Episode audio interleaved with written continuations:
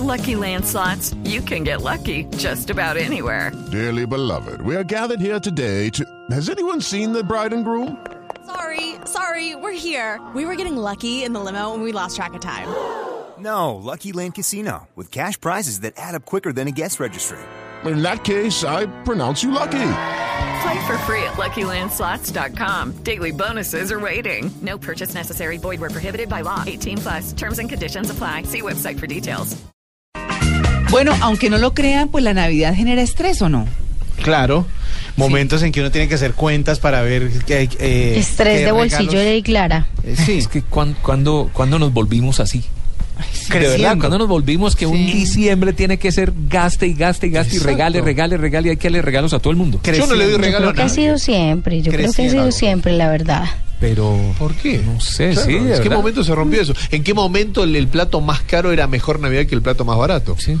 Claro. Pues bueno, yo les traje un invitado para que hablemos justamente de cómo llevar mejor una Navidad sin estrés, de cómo vivirla y más bien fomentar los valores de los hijos y aprovechar esta época para eso, ¿cierto? Declárese de otra religión y diga que no. El que más se estresa es el que recibe a los parientes. Claro, Sí, claro. Hay que lavar todo eso.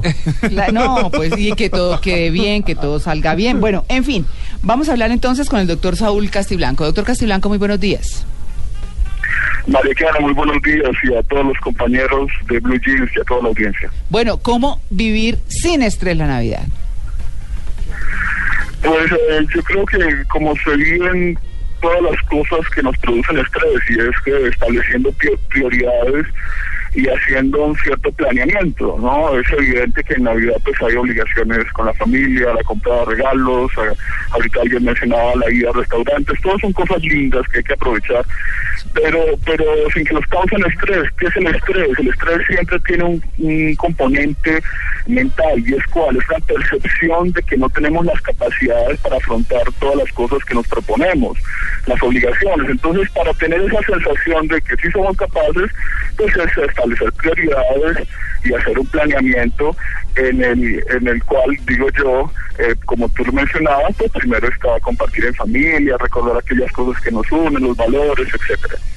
Claro, eh, bueno, hay que planificar eh, eh, sobre todo para ahorrar también. Aquí salió, saltó a la palestra Eric Lara, Ah, me imagino. pero para no comprar de más, para no excederse, para, para tener las cosas, pues bien, ¿no? Como, como lo normal y sin, y sin que nada se salga de lo que debe salirse. Porque quedarse también uno con un montón de comida por querer impresionar, como que no.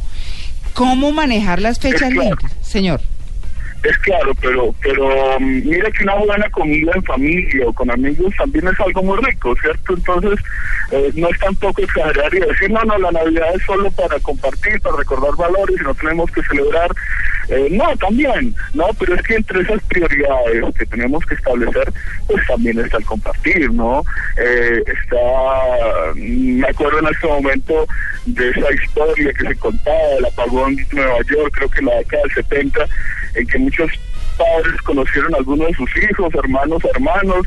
O sea, Navidad también puede ser el momento para parar un poquito, para parar las carreras, incluyendo las de las compras excesivas, e interesarse por la vida de los otros, por la vida del, del papá, de la mamá, de los hermanos, salir de los zapatos, salir de las preocupaciones propias y entrar en la vida de los demás. es súper interesante. Yo tengo un amigo, un excelente filósofo, que dice que el viaje más rico que él hace es en las vidas de los demás. Bueno, entonces, ¿qué viaje más rico que vivir esas cosas que no hemos vivido a lo largo del año junto a la familia, junto a los amigos, junto a los seres queridos? Darnos un tiempo para contemplar la cantidad de maravillas que hay en, en el universo, incluyendo las que están a nuestro alrededor, ¿no?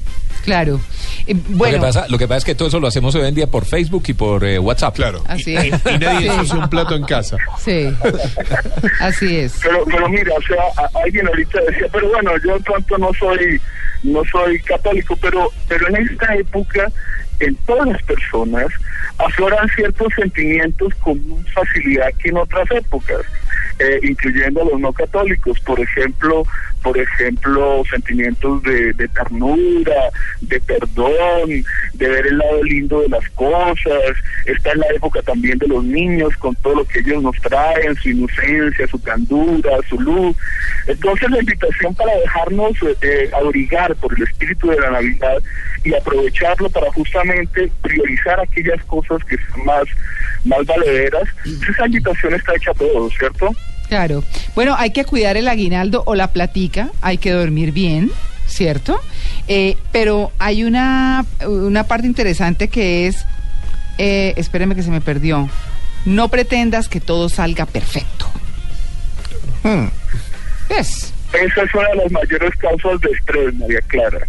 Cuando, cuando uno es perfeccionista, cuando uno se hace una proyección y quiere que las cosas ocurran de acuerdo a su proyección, eso es de estrés. Entonces, entonces eh, justamente, ya que tú lo mencionas, es el momento para decirle a la gente, oye, hay que planificar, hay que establecer prioridades, pero dale un espacio de error, dale un espacio a la espontaneidad, dale un espacio a la sorpresa. Exacto. Que la sorpresa por tu rigidez no sea algo que te estrese, sino por el contrario, ve en la sorpresa algo que puede divertirte, que por, por ese salirse de los padrones eh, puede, puede tornarte la vida agradable. Entonces, entonces no quieras que todo que todo salga a la perfección, que más bien es sinónimo, no quieras que todo salga de acuerdo a tu cabeza. Claro, a y no, cosas su- que tú has pensado. no sufrir, digamos, no sufrir por esa situación, digamos, más allá, como decíamos siempre, aquel que recibe la casa lo quiere recibir bien. Sí, ten- sí, sí mirar el, el- el visto raro o lo diferente, o hasta ponerse eh, nervioso,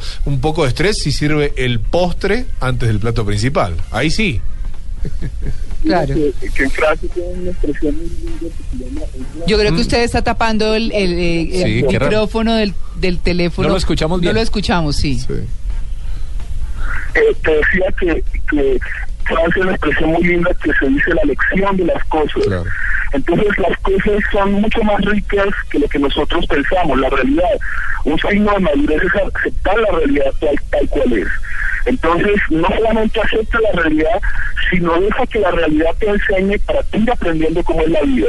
Y al contrario de la rigidez, en psicopatología se dice que una de las principales causas de las enfermedades mentales es una rigidez, la cual tenemos que, que salir un poco para tornarnos más flexibles. Claro. Pues bueno, ya saben, además eh, em, hay un tema muy importante y es que alrededor de la Navidad también se generan los valores. Claro. Es cierto, los valores, eh, cualquiera que sea la creencia religiosa, pues esta es católica, por supuesto, pero eh, algunas que son similares, pues también celebran por esta época y vale la pena fomentar justamente eso, el dar, el dar sin esperar, muchas cosas que son eh, pues Y sobre parte de todo, la estructura sobre todo la reunión familiar. Yo creo que eh, independientemente de las celebraciones religiosas como tal, esta es una época en la que ya la gente se ha acostumbrado a reunirse, Sí. a encontrarse con gente que no ve durante todo el año, a compartir en familia y ese debería ser como el centro del, del tema.